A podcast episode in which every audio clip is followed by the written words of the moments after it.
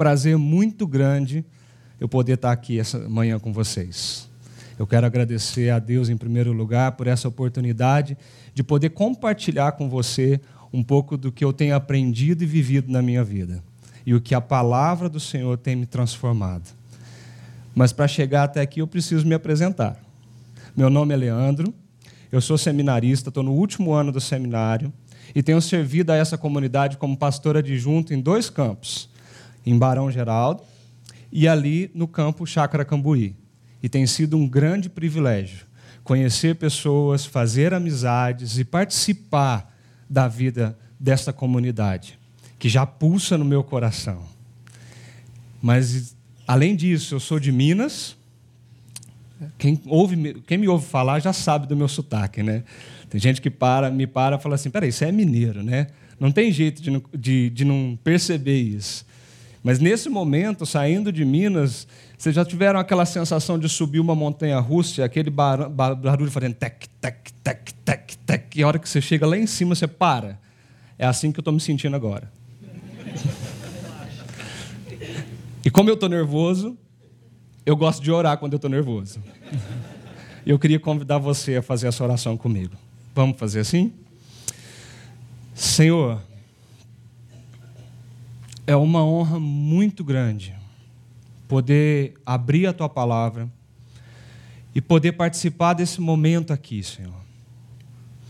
Muito obrigado a Deus porque o teu filho veio a nós. E através dele, palavras como esta, da nossa reflexão dessa manhã, podem encher o nosso coração e transbordar a nossa vida, Pai. E nesse momento, que não seja eu, mas que o teu Santo Espírito aplique essa palavra aos nossos corações. Esta é a minha oração, em nome de Jesus. Amém. Como já foi dito aqui, esse mês é um mês de muita festa para a nossa comunidade. É muito bonito ver momentos como este, onde pessoas sobem aqui, professam a sua fé e declaram quem é esse Jesus para o teu coração. Eu estava sentado ali naquela cadeira, imaginando, nossa, há quantos e quantos e quantos anos isso é feito pela Igreja de Deus. E como é bonito, desde os mais jovens até os mais adultos, serem recebidos em nossa comunidade. Pensando nesse propósito, nós estamos falando numa série com o nome de Sob Nova Direção. Como entender a vida de um discípulo de Jesus, um discípulo de Cristo, a partir dessa nova história, dessa nova transformação, onde tudo se fez novo. Nós vimos nas semanas anteriores que, para uma nova direção, nós entendemos que teve uma antiga direção. E na antiga direção, algumas, algumas características, algumas qualidades dessa vida eram, eram determinantes.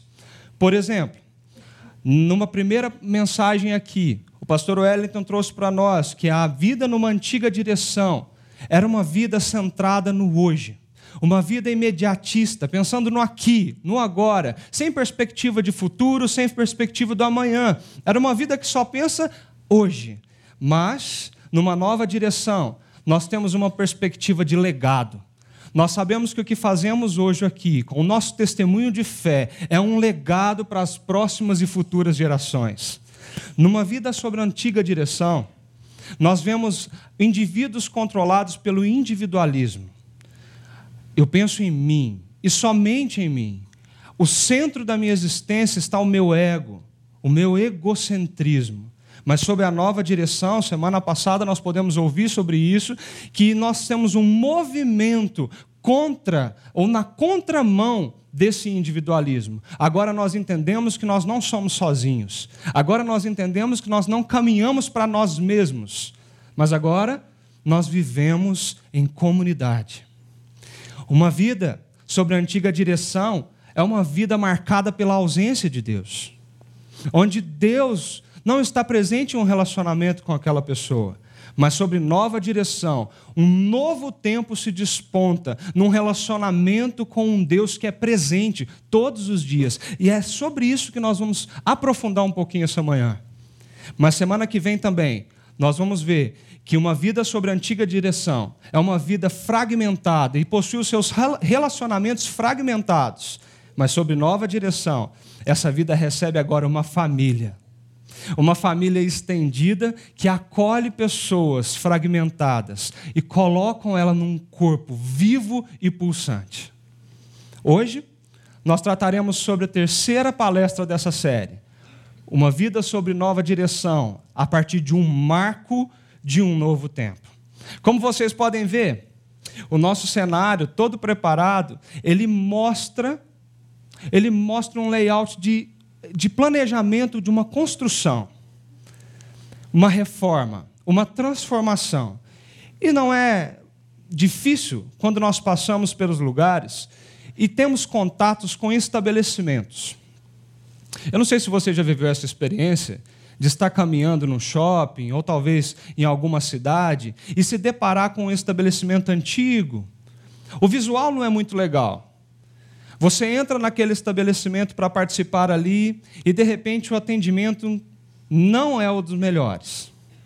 Você olha para os produtos oferecidos e você não se agrada daquilo também. O estabelecimento está decadente. O estabelecimento está ruim. E ele precisa, ele precisa passar por uma transformação para que experiências frustrantes como essa não se repitam. Às vezes, em estabelecimentos como esse, uma nova direção toma conta daquele lugar, uma nova gestão, uma nova administração, uma pessoa ou um grupo compra aquele estabelecimento e promove ali uma transformação de valores, de visão, uma transformação naquilo que o estabelecimento acredita ser. Nisso, a gente chama de marco. Uma nova gestão começou ali. Para simbolizar esse marco, essa nova gestão agora quer tirar todo o estigma de, ru, de, ruim, o estabelecimento que não estava funcionando muito bem, e para externalizar isso, eles colocam uma placa. E essa placa externa simboliza uma mudança que está acontecendo de dentro para fora naquele estabelecimento. Muitas coisas foram mudadas. Talvez até as pessoas que serviam naquele lugar foram mudadas, porque uma nova visão chegou. Um novo modo de atender os clientes chegaram. E isso é simbolizado por essa placa. Para que isso se torne cada vez mais real. O novo grupo, ou a pessoa que faz a gestão desse novo local, desse local, ele promove uma reforma. Uma reforma interna e uma reforma externa. A fachada é mudada. E quando você passa ali, você sabe que é a mesma loja. E você conhece ela, mas parece que está tão diferente. Dá aquela vontade de experimentar o que tem lá dentro, porque agora mudou. Quando você vê essa placa, parece que algo sinaliza para você: olha, eu acho que agora eu posso dar uma segunda chance para aquele estabelecimento. Outras pessoas olham para isso e falam: não, não, aquele estabelecimento é o mesmo estabelecimento ruim, com atendimento ruim. Eu não sei se você já passou por essa experiência. Às vezes nós acreditamos nessas reformas, às vezes nós vemos essa placa e isso faz sentido para a gente. Outras vezes, a fama é tão ruim que a gente não consegue dar essa segunda chance para esse lugar, mesmo sob uma nova direção. O que, o que nós estamos falando aqui é quais seriam as características que esse novo gestor, essa nova pessoa que administra aquele local, precisaria prestar atenção para que eles conseguissem atingir as pessoas e dar credibilidade para essa reforma, esse novo tempo daquele estabelecimento. Nisso, nós vemos que era um produto ruim, nós vemos que tinha uma estrutura ruim, nós vemos que tinha um atendimento ruim e nós podemos marcar vários, vários pontos onde esses estabelecimentos precisariam de ajustes. Mas a grande pergunta é: por que os clientes desaparecem? Uma empresa, a Standard Oil Company, fez uma pesquisa perguntando isso: por que os clientes desaparecem de estabelecimentos? E, a, e o resultado dessas pesquisas nos mostra, nos algo importante para ser observado. Eles constataram que 1% do desaparecimento dos clientes é por causa da morte. O cliente morreu, não tem como ir lá mais. 3% é por causa de mudança. Você mudou da cidade, você mudou do bairro, agora você está bem afastado e você não pode ir lá mais. 5% é por causa do preço. 5% olham para o preço que era oferecido nesse serviço e acham um preço melhor, então agora eu vou deixar esse lugar e começar a frequentar outro lugar. Só 5%. 9% por conveniência. Aí eu achei uma farmácia que está no caminho do meu trabalho, é muito mais fácil usar ela do que comprar nela do que comprar em outro lugar. 14% é por motivos pessoais. Quando eu entrei naquela loja, eu não fui bem atendido, eu não gostei do serviço, o produto não foi legal, então eu não vou mais frequentar aquele lugar. Mas o que deixa a gente assustado é que 68%, 68% falaram que não mais frequentariam alguns estabelecimentos por mau atendimento. Mas e quando eu não vou na loja? E quando eu não vou no, em algum lugar, mas agora eu compro coisas online, pela internet? Como que, como que a gente consegue fazer essa mensuração nesse tipo de estabelecimento? American Standard fez uma pesquisa também sobre a desistência das compras online e qual seria o fator que faziam as pessoas comprarem em algum lugar e de repente desistirem da sua compra no meio do processo ou talvez nunca mais acessarem aquele lugar. E o resultado dessa pesquisa é que 78% disseram que o atendimento ruim ou era um atendimento ruim ou pobre em um serviço customizado, um serviço próprio, personalizado. Isso nos leva a pensar que tanto numa quanto outra pesquisa existe um foco de atenção para que esse novo gestor e essa nova administração consiga fazer uma transformação efetiva relacionamento. Nós somos seres relacionais. Nós somos pessoas que nos relacionamos o tempo todo. Por mais que às vezes consideremos nós mesmos como indivíduos únicos e separados, nós nos relacionamos o tempo todo. Nós estamos em família, isso é relacionamento. Nós pertencemos a uma família, nós pertencemos a uma empresa, nós, nós estudamos em uma faculdade, nós estamos sempre nos relacionando. E esses relacionamentos são marcos, marcos na nossa vida, marcos na nossa história, que podem transformar a nossa vida. Mas isso nós estamos falando numa perspectiva empresarial, numa perspectiva comercial. Quando nós pensamos na nossa perspectiva pessoal, nós também, como seres humanos, temos marcos, temos situações ou ações que movem a nossa vida a refletir e pensar como era antes e como pode ser depois. Algo acontece que transforma a nossa vida num antes e num depois. Como exemplo, nós podemos pensar nas nossas conquistas. Com certeza, muitos dos que estão aqui presentes, dos que estão nos assistindo, já tiveram conquistas na vida. Uma delas, por exemplo, seria o nosso diploma de graduação. Nós entramos na faculdade com toda a expectativa. Nós fazemos aquele curso pensando assim: agora eu vou sair daqui, conseguir um bom emprego, a minha vida vai ser transformada, e aquele dia, depois de quatro ou cinco anos de muito esforço, de muito trabalhar, de muito estudar, chega o grande dia. Aquele dia marca a sua vida. O dia que você assina aquela autorização para você exercer a sua profissão. O dia que você se forma. Quantos sonhos se despontam depois desse dia, não é mesmo? Quantas coisas nós começamos a pensar, agora minha vida vai ser diferente. Agora minha vida vai ser mudada, porque agora eu me formei. Isso é um marco na nossa vida. Dentre esses marcos também podemos ter a compra de um imóvel, a compra de um automóvel, a conquista de um doutorado, a conquista de uma promoção na empresa, ou talvez conseguir um emprego novo. Tudo isso são marcos que realmente fazem da nossa vida um antes e um depois. Podemos dar outro exemplo.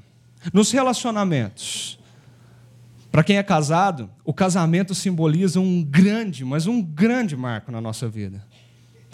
Chegou aquele momento de você dizer: chega de solteirice, chega da vida de solteiro. Daqui para frente, a minha vida vai ser completamente diferente. Nunca mais sozinho. Agora eu tenho alguém comigo. Agora eu tenho alguém por, quem eu estou apaixonado. Isso é o casamento marcando, delimitando um antes e um depois da nossa história. Quando você casa, chegam os filhos. Você já parou para pensar nisso? Quando os filhos nascem, você magicamente se transforma. Antes eu não era pai, agora eu sou pai. Uma chave vira dentro do nosso coração. Parece que o mundo fica diferente. É um marco. Com certeza algo que delimita a nossa vida em antes e depois. Outro exemplo. Existem alguns marcos que nós não programamos, mas que a sociedade impõe para a gente. Por exemplo, todo fim de ano, nós temos aquela sensação de que agora as coisas vão mudar. Você chega no fim do ano e começa a fazer seus planejamentos, as suas metas para esse ano. Qual, quais vão ser as minhas metas para o ano de 2017? E você fala: esse ano eu emagreço 10 quilos. Esse ano eu começo a estudar inglês. Eu preciso aprender uma nova língua. Esse ano eu vou dar uma reestruturada na minha empresa. Você já passou por essa situação? De chegar em dezembro e dar aquele frio na barriga e olhar para o ano que está chegando e falar assim: eu preciso mudar. E quando chega a virada do ano, você fala assim: esse ano vai ser diferente. Marcos, marcos na nossa história. Mas não existem só marcos bons, existem marcos na nossa história pessoal que são ruins. Por exemplo, alguma derrota você estava trabalhando há mais de 15 anos numa empresa e a empresa entra em crise. E de repente você é chamado na sala dos recursos humanos e você recebe a notícia que você vai ser demitido. Aquilo vem como uma pedra sobre você. Esse é um marco. Parece que antes dessa demissão eu era uma pessoa, depois dela eu sou outra. Além disso, nós podemos pensar nas limitações que a própria vida traz para a gente. De repente, você é ansioso, pega o telefone e do outro lado você recebe uma chamada dizendo: Leandro, nós precisamos que você compareça aqui no hospital, no consultório do seu médico. E ali você recebe um diagnóstico de alguma doença grave, limitante, que sabe que os seus sonhos vão ser paralisados, as suas perspectivas vão ser paralisadas, você vai ser um antes desse diagnóstico, outro depois dele. Eu me lembro muito bem, quando eu estava estudando para fazer vestibular, eu sou formado em enfermagem, e o meu avô apresentou o diagnóstico de câncer. E naquele momento a nossa família se mobilizou para dar o maior suporte que o meu avô poderia ter. Mas muitos dos sonhos dos nossos familiares poderiam ser paralisados naquele momento por causa dessa notícia. Eu cheguei a passar no vestibular aqui da Unicamp. Meu sonho era fazer Unicamp. Mas entre escolher vir para a universidade e cuidar do meu avô, eu escolhi cuidar dele até o último dia dele. E o meu sonho da Unicamp foi abortado. Foi um marco na minha vida. Um marco que não é bom, mas aquilo marcou a minha vida. Daquele dia em diante, eu decidi que eu queria cuidar de vidas, cuidar de pessoas, assim como eu cuidei do meu avô. Outras coisas que podem marcar a nossa vida, talvez a perda de alguém querido.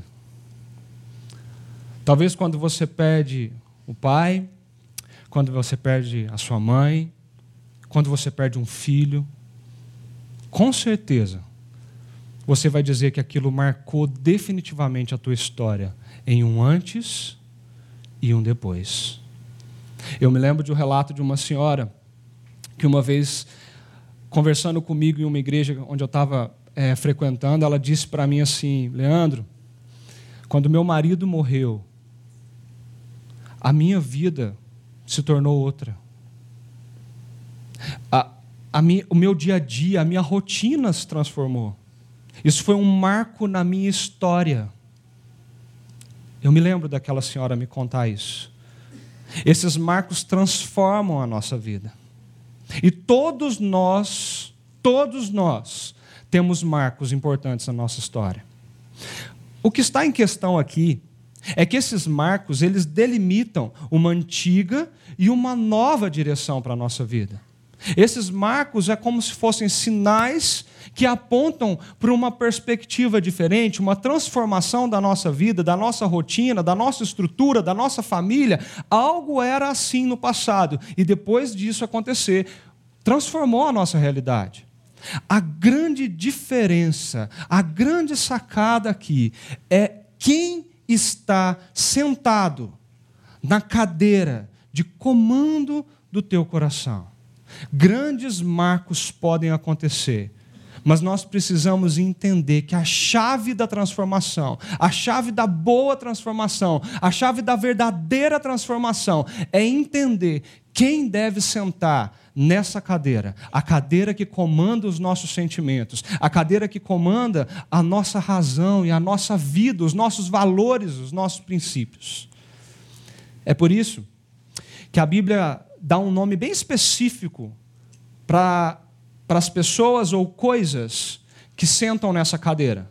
A Bíblia, como nesse versículo de 2 Coríntios, fala o seguinte: o Deus dessa era cegou o entendimento do descrente, para que não vejam a luz do evangelho da glória de Cristo, que é a imagem de Deus. A Bíblia chama de Deus ou deuses aquelas coisas ou pessoas que nós colocamos sentados na, nesta cadeira, que controla as nossas emoções, que controla o nosso coração, que controla os nossos valores, os nossos princípios. Esse é o nome que a Bíblia dá. Eu queria que você refletisse comigo. O Deus dessa era, quem está sentado na cadeira das pessoas, controlando a vida das pessoas, o CEO do coração dessas pessoas? Quando nós olhamos ao nosso redor, na nossa era, nós podemos perceber que um dos grandes deuses, deuses com letra com D minúsculo, que está sentado nessa cadeira, seria o pluralismo. John Stott, no seu livro Discípulo Radical, fala que nós somos, podemos ser controlados por quatro ismos diferentes. O pluralismo é aquele que olha para todas as verdades e tudo tem o seu valor. Você não tem um caminho traçado, você pode seguir qualquer caminho. Você pode acreditar em qualquer coisa.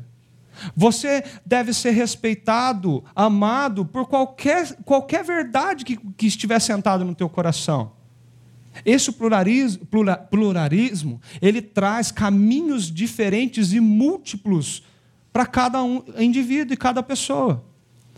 O grande problema é que o pluralismo, pluralismo, perdão, isso, pluralismo, agora eu acertei.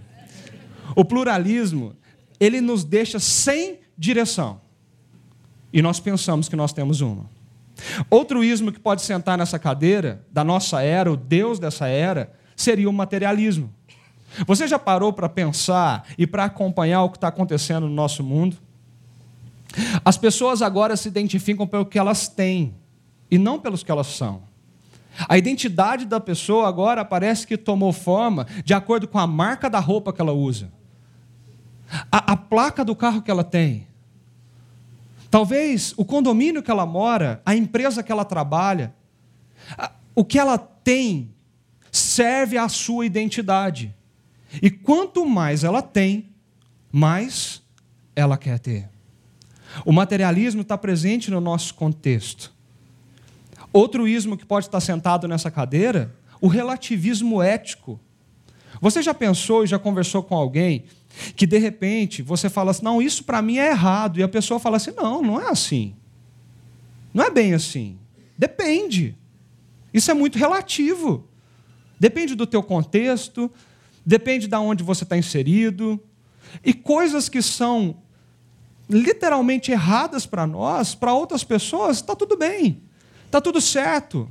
De repente, a traição no casamento se tornou uma coisa tão, tão simples, tão banal, tão, tão relativa. Ah, se você não é feliz, qual o problema? O relativismo ético faz a gente não ter uma linha para ser seguida, mas simplesmente relativizar tudo que vem na nossa vida. E por fim, outro ismo que pode estar sentado na nossa cadeira seria o narcisismo. Nós vivemos na era das redes sociais. Nós vivemos na era da selfie. Nós vivemos naquela era onde tudo vira foto. De alguma forma você quer mostrar quem é você. Nós vivemos na era das academias, na era das grandes cirurgias plásticas, na era da vaidade, onde o eu está sentado no trono que governa a tua vida. E eu preciso ser alguém colocando para as pessoas quem eu sou, o centro da minha vida, o narcisismo.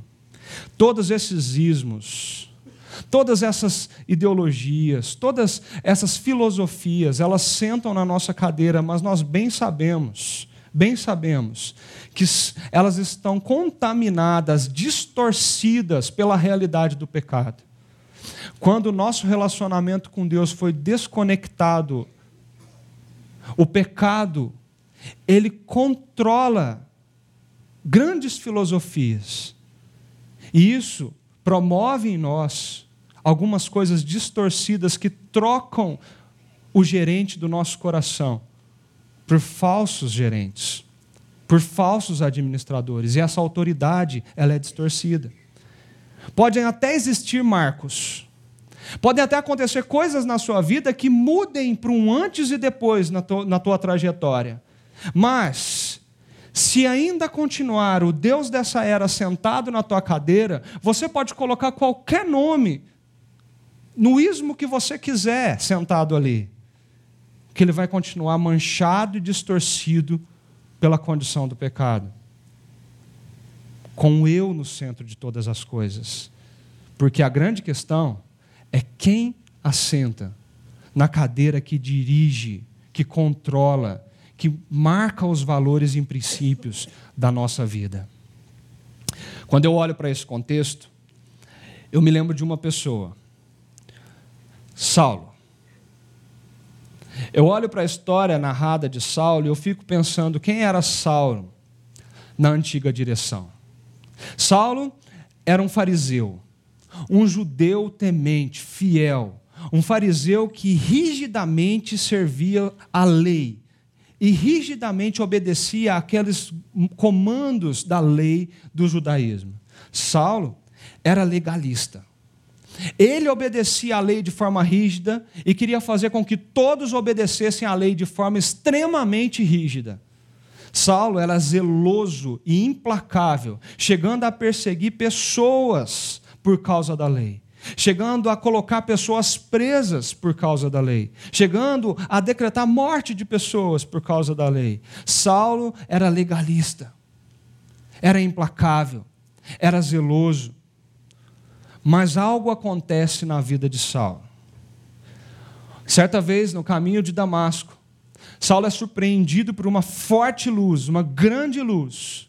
Saulo tem uma queda pela surpresa daquele momento. E uma voz é ouvida por Saulo: Saulo, Saulo, por que me persegues? Mas Saulo perseguia cristãos. Saulo estava percebendo aquela, perseguindo aquela, aquela seita cristã que nasceu de Nazaré com aquele profeta. É, era isso que ele perseguia, mas aquela voz soava forte: Saulo, Saulo, por que me persegues? O próprio Jesus aparece para Saulo num encontro no caminho de Damasco e marca a vida de Saulo definitivamente. Daquele momento em diante, Aquele que sentava na autoridade, na sala de comando do coração de Saulo é destronado. Ele compreende quem era Jesus Cristo. E uma nova direção é dada em sua vida. Saulo, nessa nova direção agora, Paulo assume uma nova identidade de perseguidor da igreja, muitas vezes perseguido. Saulo, que virou Paulo, agora tem uma nova fé, não mais legalista, não mais acreditando nas suas obras, naquilo que ele faz, mas agora uma fé na graça de Jesus Cristo. Paulo agora muda o seu comportamento. E Paulo parte a compartilhar tudo isso com um grande número de pessoas. Por onde ele ia, ele plantava igrejas e compartilhava dessa graça que o alcançou, essa graça que veio sobre ele. Uma dessas igrejas foi a igreja de Corinto. Numa das viagens de Paulo, ele, ele planta uma igreja em Corinto. E Corinto era uma cidade terrível. Corinto era uma cidade conhecida da época, uma cidade grande, uma cidade comercial, mas também um centro religioso. Corinto, Corinto é, era marcada por uma vida promíscua. Corinto era marcada por uma vida ruim, uma fama terrível. Era tão terrível a fama daquela cidade que os pensadores da época inventaram um nome, um apelido para as pessoas quando as coisas não davam muito certo, quando elas viviam uma vida totalmente degradante. Eles falavam assim, corintianizar. Sem piadas com Corinthians, tá? Mas eles falavam nessa, nesse movimento de corintianizar. Você está corintianizando, você está vivendo uma vida péssima, você está vivendo uma vida ruim, uma vida promíscua. Isso era corintianizar, de tão degradante era aquela, aquela cidade. Paulo chega ali, Paulo mostra o evangelho para aquelas pessoas, aquelas pessoas se encantam com a graça de Deus, e ali nasce uma igreja, uma igreja forte, uma igreja pulsante. Em uma viagem de Paulo, ele descobre que algumas pessoas ali estavam falando muito mal dele e duvidando da autenticidade do seu apostolado, duvidando desse encontro, duvidando dessa transformação, duvidando do que Paulo dizia. E Paulo escreve um trecho da sua carta, 2 Coríntios, falando para a gente um pouquinho e tentando responder para aquela igreja, principalmente três perguntas: Qual é o marco? O que aconteceu com Paulo e o que acontece com a nossa vida, que tudo se faz novo. Como é esse novo tempo? A partir de agora, o que aconteceu na vida dele? Qual foi a transformação? E na nossa? E qual é a garantia? A garantia de que essa transformação acontece, a garantia de que ela é efetiva, a garantia de que nós podemos ter uma segunda chance. E por fim, qual é a nova missão? Se eu compreendo as três primeiras perguntas, eu compreendo que agora Paulo tem uma nova missão e eu e você também temos uma nova missão. E eu queria convidar você a pensarmos um pouquinho nessas quatro perguntas. Primeira delas, qual é o marco? O texto de 2 Coríntios, capítulo 5, versículo 11, começa a descrever um pouco sobre isso que aconteceu na realidade de Paulo. Diz o texto assim, ó: "Uma vez que conhecemos o temor do Senhor, Procuramos persuadir os homens. O que somos está manifesto diante de Deus. E esperamos que esteja manifesto também diante da consciência de vocês. Paulo está dizendo para aquela igreja sobre essa perseguição que ele vem sofrendo, sobre as dúvidas levantadas ali. E eu quero destacar aqui que essa palavra temor, fobon, no grego, quer dizer medo. Eu poderia usar aqui reverência, eu poderia talvez tentar colocar a reverência como um significado para essa palavra, mas essa palavra não significa reverência. Fobon quer dizer medo. Mas é um medo que compreende de onde ele vem.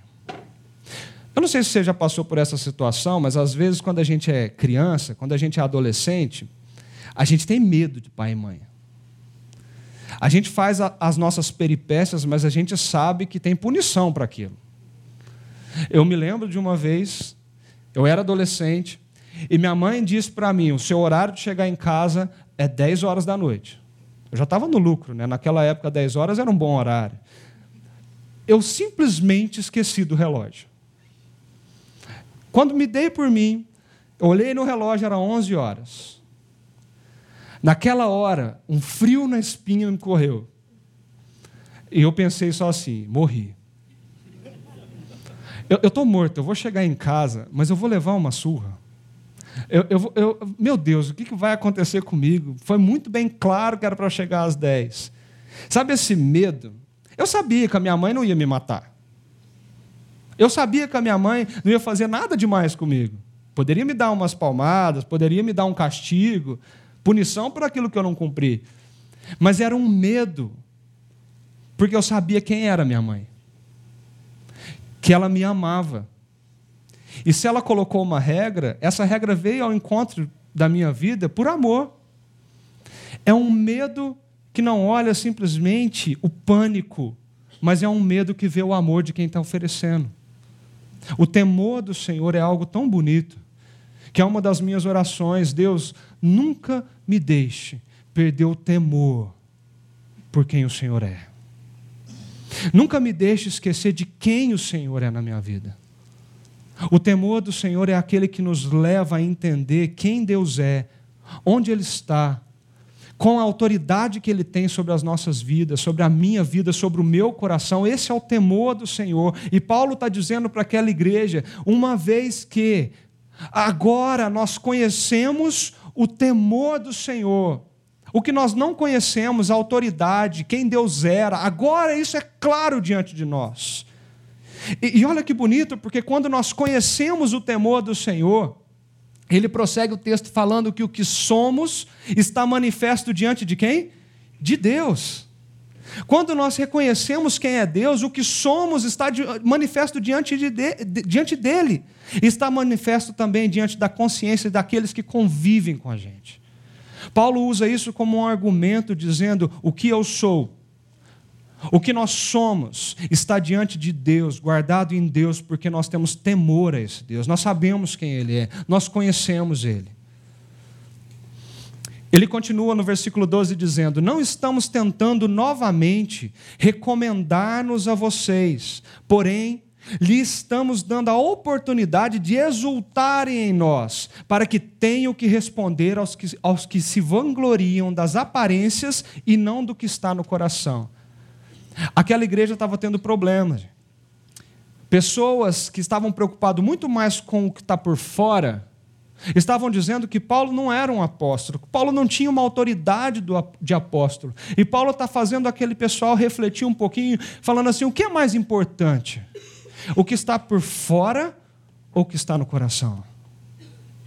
Quem está sentado nessa cadeira? Quem está dirigindo os nossos valores e os nossos princípios? Paulo continua dizendo assim: se enlouquecemos, é por amor a Deus, e se conservamos o juízo, é por amor a vocês. Aquele pessoal chamava Paulo de louco. Ele deixou o juízo ele sabia o que era a lei, ele sabia o que a gente devia fazer, o que a gente devia perseguir, e agora simplesmente deixou tudo isso. Ele estava sendo acusado de louco, e ele fala: se nós enlouquecemos, eu quero que fique muito bem claro para vocês, é por amor a Deus. O que vocês estão chamando de loucura é o que nós fazemos porque nós amamos esse Jesus que se manifestou a nós, mas é também por amor a vocês. Eu me lembro de Jesus respondendo uma das perguntas na sua vida aqui na terra, dizendo que nós devemos amar a Deus com toda a nossa força e ao nosso próximo como a nós mesmos. Esse amor nos move. E olha que bonito isso. Esse versículo me emociona, porque ele fala assim: Pois o amor de Cristo nos constrange, porque estamos convencidos de que um morreu por todos, logo todos morreram. A palavra aqui, amor, é ágape. Ágape é uma palavra que, que, que tem um significado de um amor sem interesse. A palavra ágape quer dizer que é um amor que se oferece, mas que não espera nada em troca. Esse é o amor que Jesus Cristo tem por mim e por você. Um amor que não está esperando as obras boas da sua mão em troca, mas que ele se deu sem interesse nenhum de retorno. Esse amor, Paulo está falando, é por esse amor, é nesse amor que nós somos impulsionados. É como se fosse uma, um sentido de propulsão, um sentido de ser levado, ser levado a viver, ser levado a fazer, ser levado a pensar. Esse amor, quando nós temos a compreensão de quem é Jesus Cristo, quando nós temos a compreensão de o que Jesus Cristo fez por nós, esse amor nos constrange ele nos leva a ser transformados pelo Espírito Santo. Na versão em inglês, essa palavra foi traduzida por controla, governa. Esse amor nos cerca por todos os lados e leva a nossa vida por um ritmo diferente, a passos diferentes. Por quê? Porque Paulo havia entendido que um morreu por todos. O foco e o centro desse amor que nos impulsiona é a compreensão do que Jesus fez naquela cruz.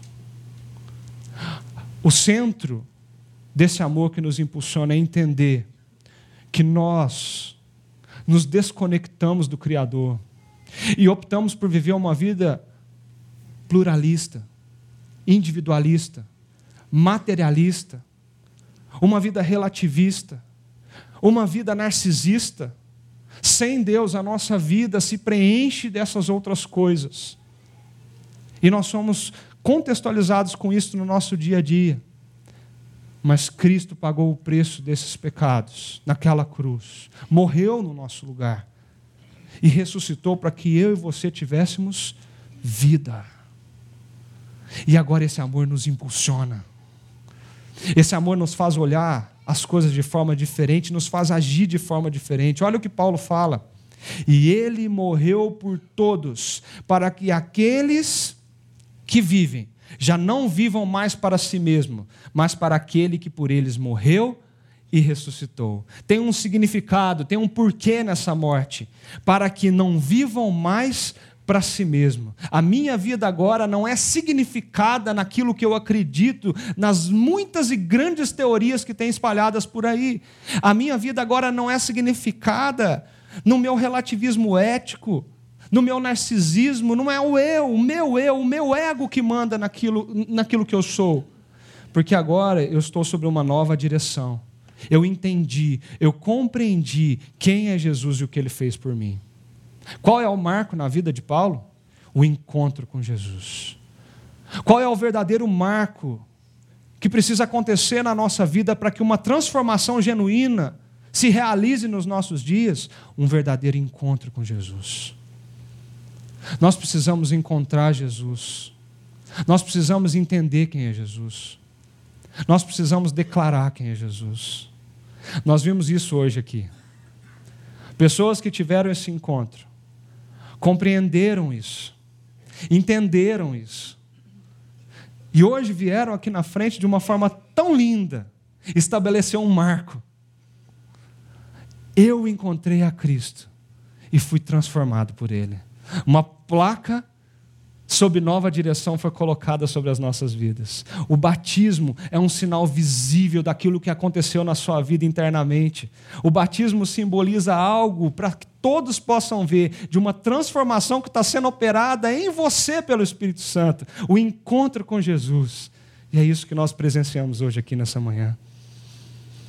Nós precisamos, nós precisamos reconhecer que esse é o maior marco da nossa vida. Mas quando nós encontramos com Jesus, quando Paulo encontrou com Jesus, ele responde: o que é esse novo tempo? O que aconteceu? Como é esse novo tempo? E olha o que o texto de 2 Coríntios continua dizendo: de modo que, de agora em diante, a ninguém mais consideramos do ponto de vista humano. Ainda que antes tenhamos considerado a Cristo dessa forma, agora já não o consideramos assim. Portanto, se alguém está em Cristo, é nova criação. As coisas antigas já passaram e eis que surgiram coisas novas. Como é o, o, a transformação? Como é o novo tempo? Paulo usa uma palavra traduzida aqui como ponto de vista. Nós não mais consideramos a ninguém pelo ponto de vista da carne, do ponto de vista humano, do meu ponto de vista, distorcido pelo pecado, o meu ponto de vista, muitas vezes obscurecido pelo meu eu. Não é mais esse ponto de vista que governa, controla a minha vida. O ponto de vista foi mudado. Nós comumente usamos uma palavra, cosmovisão. A lente que eu ponho para que eu enxergue todas as coisas ao meu redor. Essa cosmovisão, esse ponto de vista, que não é mais simplesmente meramente humano, ele foi transformado e nós enxergamos e conseguimos ver as coisas de uma forma totalmente diferente. Nesse texto, nós vemos duas palavras muito significativas usadas aqui: kainektises, que quer dizer nova criação. Esse nova não é simplesmente algo que foi reformado, mas o nova é um novo que surgiu do nada, é uma criação que veio do nada, é, é Deus refazendo os nossos princípios, é Deus refazendo os nossos valores, é Deus refazendo a nossa forma de pensar e de ver as coisas. Eu acho isso tão bonito, Porque as coisas antigas, arcaia, lá do princípio, desde quando nós nascemos, ficou para trás. E agora eu enxergo uma nova perspectiva de vida. É emocionante ver pessoas transformadas por esse marco. Quando no seu dia a dia podem nos contar histórias de uma transformação que não é externa. Simplesmente agora frequenta uma religião ou uma igreja, mas é uma transformação que vem de dentro para fora. A pessoa tinha valores distorcidos, ela mentia. Ela não se importava, ela relativizava a mentira. E eu posso usar quando, quando der certo. Mas com novos valores dessa nova criação, você entende que a mentira é destrutiva e ela não faz bem ao ser humano. É um pecado. E nós passamos a viver de forma diferente, naturalmente somos transformados. E se nós fazíamos isso aqui, na antiga direção, nós não fazemos mais, porque tudo se fez novo. Nós vemos pessoas olhando para o próximo de uma forma diferente. Antes, os nossos relacionamentos eram utilitaristas. Você me serve enquanto eu posso absorver alguma coisa de você.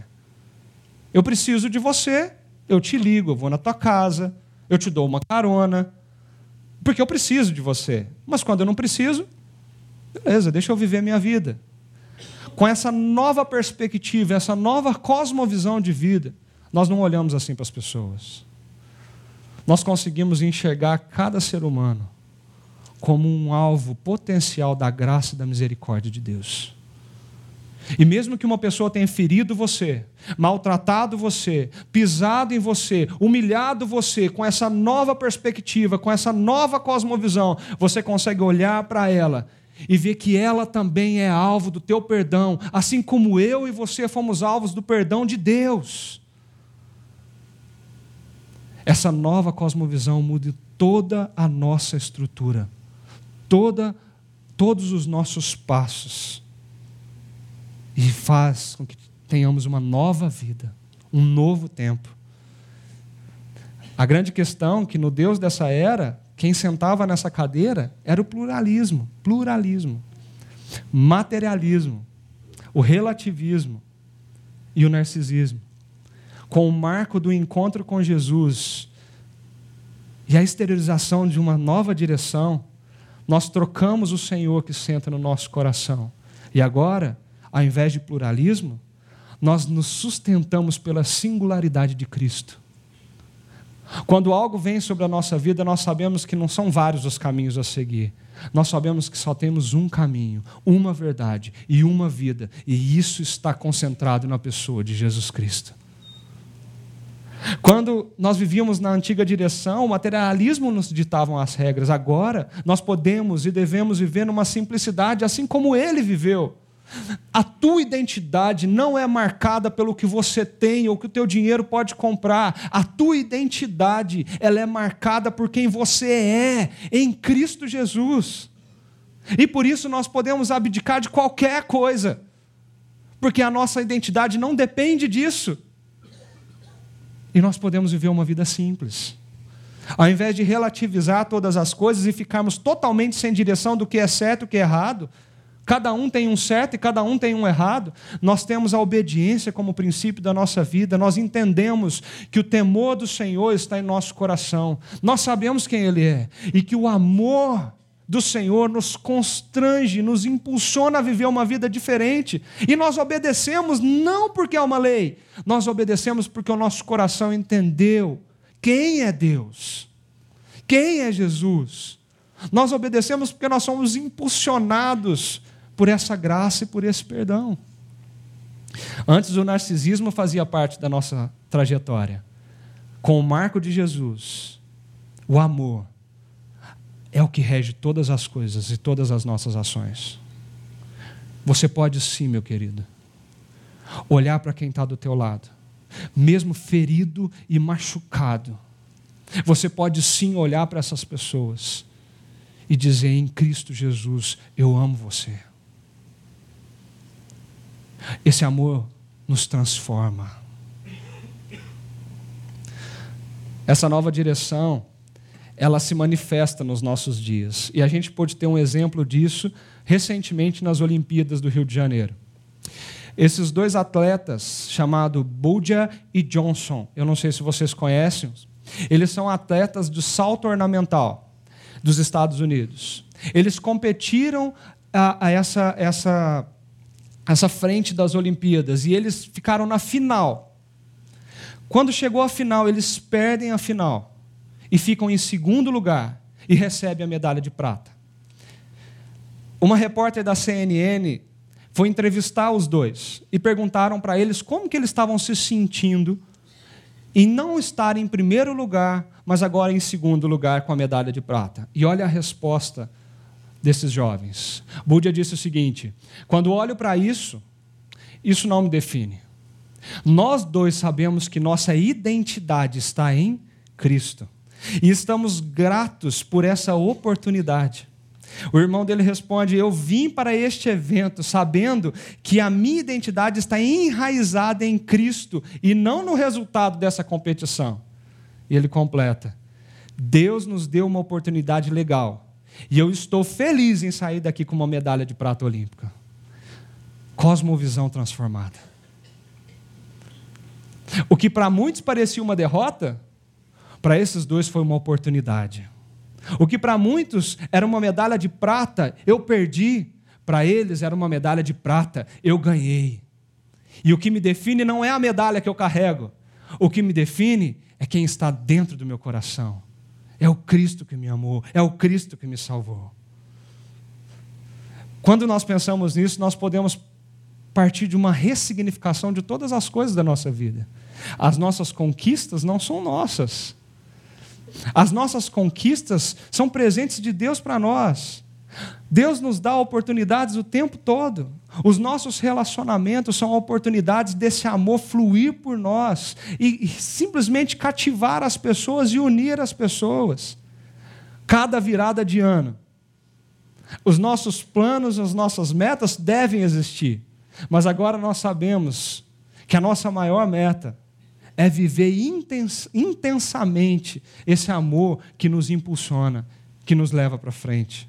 Até mesmo as derrotas, até mesmo as debilidades físicas, até mesmo as perdas significativas, elas podem ser enxergadas de formas totalmente diferentes a partir da cosmovisão transformada por Jesus Cristo no nosso coração. Na época que meu avô morreu, eu não entendi o que tinha acontecido.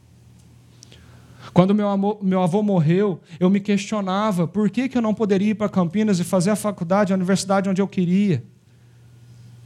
Hoje eu olho para trás e consigo entender que aquele marco, que aparentemente era muito terrível para nós, me impulsionou a estar aqui hoje e compreender o valor de poder cuidar de alguém.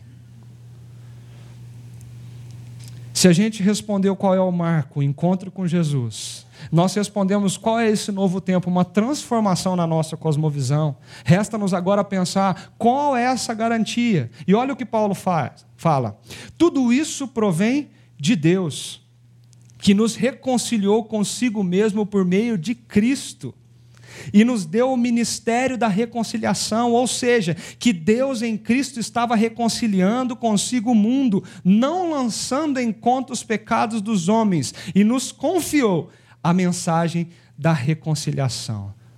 Tudo isso provém de Deus. Qual é a maior garantia de que pode existir um marco que transforme completamente a tua vida, por pior pessoa que você se sinta? É porque isso não vem das mãos humanas, isso não vem de nenhum professor, nenhum mestre, nenhum guru, isso vem do próprio Senhor, que transforma as nossas vidas de dentro para fora e nos faz uma nova criação. A nossa garantia não está naquilo que nós acreditamos que nós fazemos, não é as nossas muitas obras, as nossas muito boas obras que nos transforma, é Deus. Ele nos garante que cada um de nós pode sim ter uma segunda chance.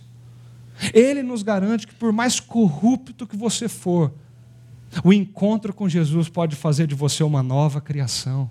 Ele garante que por mais viciado, por mais adúltero, por mais promíscuo que você foi, o encontro com Jesus pode transformar a tua realidade, te dando uma nova vida, uma nova direção, novos valores, uma nova cosmo, cosmovisão e fazendo do teu coração, do nada, um novo coração nele. A nossa garantia não está em nós. A nossa garantia não está nos nossos líderes, a nossa garantia está em Deus. E é muito bonito porque ele fala: Cristo estava reconciliando consigo o mundo. Meu querido, eu não sei se você já parou para pensar sobre isso, mas nós somos parte de uma obra gigante que Deus está fazendo na humanidade.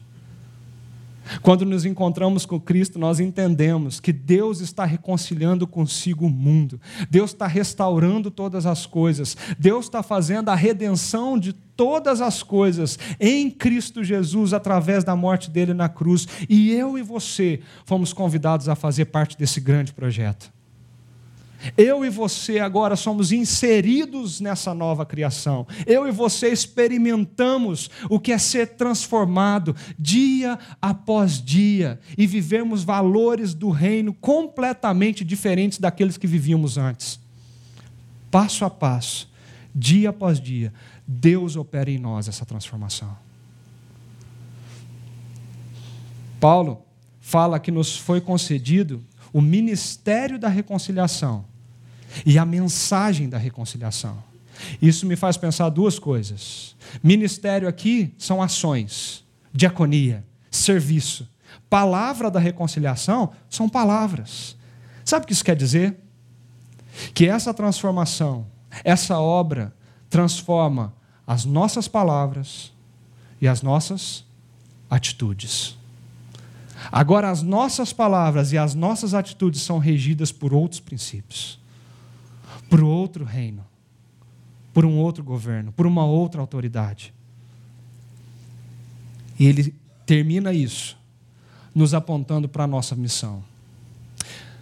Portanto, somos embaixadores de Cristo, como se Deus estivesse, por nosso intermédio, fazendo o seu apelo.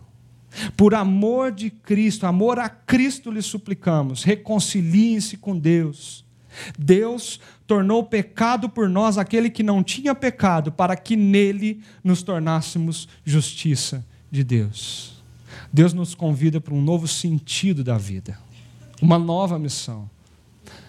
Certa vez eu estava conversando com um jovem, e esse jovem chegou e perguntou para mim assim: Leandro, a minha vida não tem sentido. Eu estou a ponto de desistir de viver porque parece que tudo que eu faço não me leva a lugar nenhum. Tudo, tudo que eu faço não me satisfaz, não me completa, não me preenche. E parece que eu sei que eu tenho que fazer boas ações para as pessoas, mas é vazio isso. Parece que é algo que só que as minhas mãos fazem. Eu sei que eu tenho que estudar, estudar para ter um bom trabalho, ter um bom trabalho para conseguir ter uma casa, um carro, dinheiro para poder viver uma vida legal, para conseguir fazer uma família, constituir uma família. Eu sei dessas coisas, mas parece que não tem sentido tudo isso para mim. Para onde isso vai dar? Por que, que eu tenho que viver assim? A minha resposta para esse jovem foi que ele precisava entender a vida dele numa perspectiva totalmente diferente daquilo que ele vinha enxergando. Quando nós entendemos a vida pela cosmovisão do Evangelho, quando nós entendemos que Jesus é o marco da nossa, da nossa nova realidade, nós conseguimos entender que nós vivemos e existimos nele e por ele. E o fim, o sentido da nossa vida é um: sermos restaurados e vivemos a eternidade com o nosso Criador. Quando nós pensamos nessa perspectiva, tudo se faz novo. Todas as coisas são ressignificadas. E nós conseguimos viver de uma forma totalmente transformada. Agora, as nossas palavras e as nossas ações, elas são uma vitrine dessa nova loja, totalmente restaurada, totalmente reformada. E agora elas anunciam com as nossas palavras e com as nossas ações: reconciliem-se com Deus. Há uma segunda chance para você. Existe um caminho melhor. A sua vida pode sim ter um sentido E você precisa encontrar esse sentido em Jesus. Em Jesus. Eu quero terminar lembrando de uma história muito famosa que talvez muitos de vocês já puderam ter ouvido alguma vez. Quando estava estudando esse texto, eu me lembrei de John Newton. John Newton nasceu em Londres, no século XVIII, 1725. Seu pai era um capitão de navio mercante, um homem severo, um homem reservado, um, homem, como lá em Minas a gente fala, rústico. Sua mãe era uma, uma mulher atenciosa, cuidadosa. Ele, ela ensinou as escrituras para John Newton quando ele ainda era, era criança, mas aos seis anos de idade, quase completando sete, a sua mãe veio a falecer. John Newton agora fica aos cuidados do seu pai, que se casa novamente, tem um novo filho, e as atenções daquele novo casal se voltam para o outro filho. John Newton conhece uma turma de alguns moços que trabalhavam em navios e começa a se envolver com aquele pessoal, e a vida de John Newton começou a transformar. Ele se tornou uma pessoa promíscua, ele se tornou uma pessoa que usavam palavras sujas, que maltratavam os outros tripulantes do navio. John Newton foi vivendo num contexto onde ele, cada vez mais, era impulsionado a fazer esse tipo de coisa. John Newton era governado por um dia ter uma fortuna. Eu quero ser rico. Eu quero fazer uma fortuna. Eu preciso achar o caminho para isso. John Newton também pensava nos seus romances, nos seus prazeres, naquilo que ele satisfazia o, o seu ego. Ele chegou a declarar, dizendo assim: Eu geralmente considerava a religião como um meio necessário para se escapar do inferno. Mas eu amava o pecado e não estava disposto a abandoná-lo. Naquela época, um dos negócios mais lucrativos que existiam por volta de 1700 é o tráfico de escravos. Escravos eram trazidos da África para a Nova Inglaterra, os Estados Unidos. Muitas e muitas pessoas foram tiradas da sua terra e trazidas para os Estados Unidos nessa época. Contabiliza-se que mais de 100 mil escravos foram retirados do seu território, das suas famílias, do seu contexto e colocados na América a porcentagem de vida, de sobrevida nesses escravos que eram trazidos, 15% morriam. 15 mil escravos morreram nesse transporte da África para os Estados Unidos. John Newton fazia parte desse contexto. Ele, ele entrou no meio desse negócio e ele queria participar disso.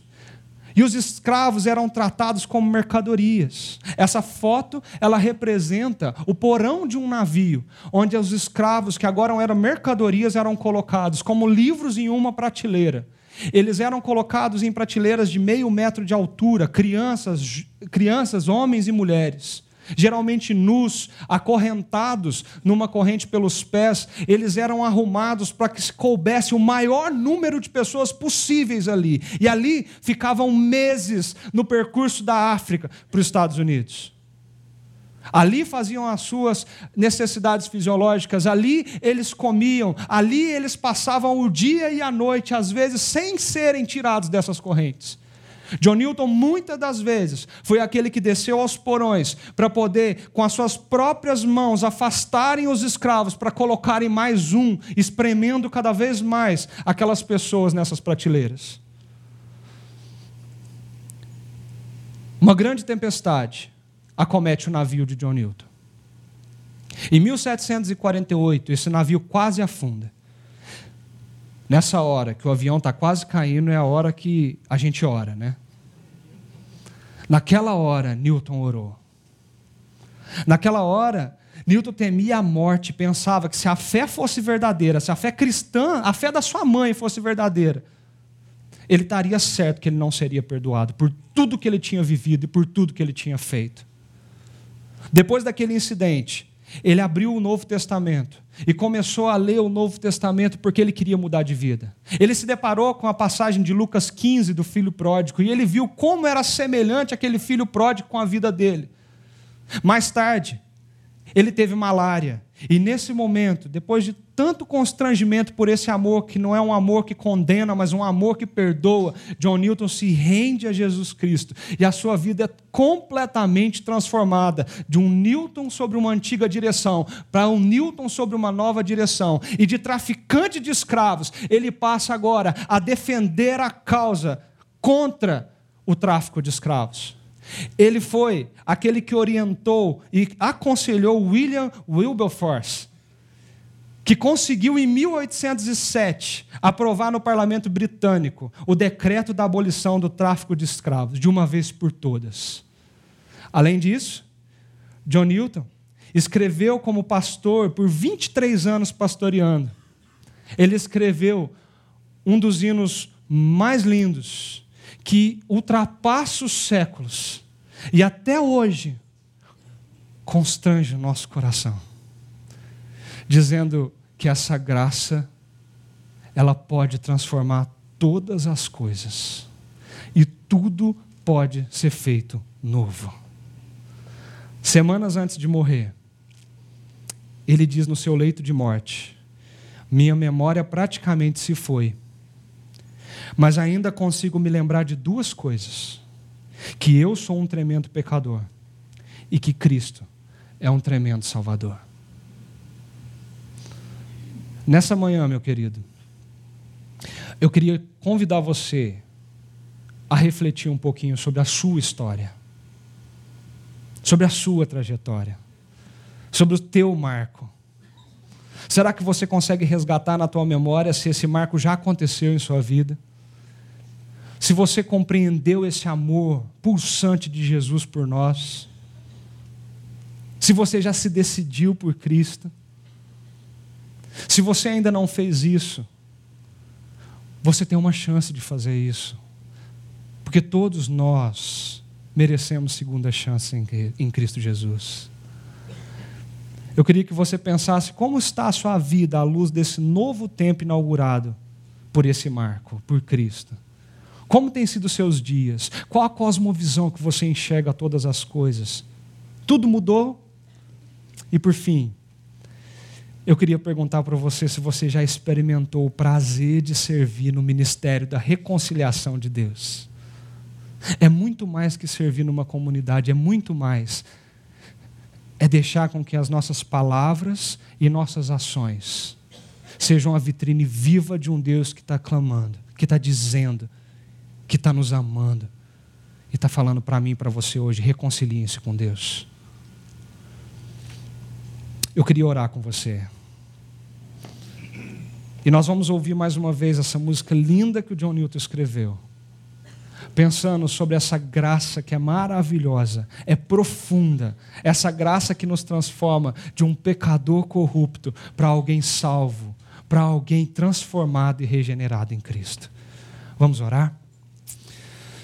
Senhor, eu quero te agradecer muito, Pai, muito, porque nessa manhã nós podemos recordar que a nossa história não é nossa, mas que a nossa história é marcada pelo nosso encontro com o Senhor, ó Deus. Quando nós encontramos com o Senhor, Pai, todas as coisas à nossa volta se modificam, se transformam, se tornam novas mesmo nas piores situações, mesmo nas situações mais difíceis da nossa vida, o Senhor nos traz um novo significado, o Senhor nos traz uma nova perspectiva. E agora, Deus, esse amor, esse amor que o Senhor tem por nós, constrange o nosso coração, impulsiona o nosso coração e controla todas as nossas ações e todas as nossas palavras. Obrigado, Deus. Obrigado porque à luz desse encontro nós temos nova vida no Senhor. E que todos aqui, ao ouvir essa canção, possa dizer com o seu coração que nós estamos libertos, libertos para poder viver uma vida para o Senhor. Em nome de Jesus. Amém.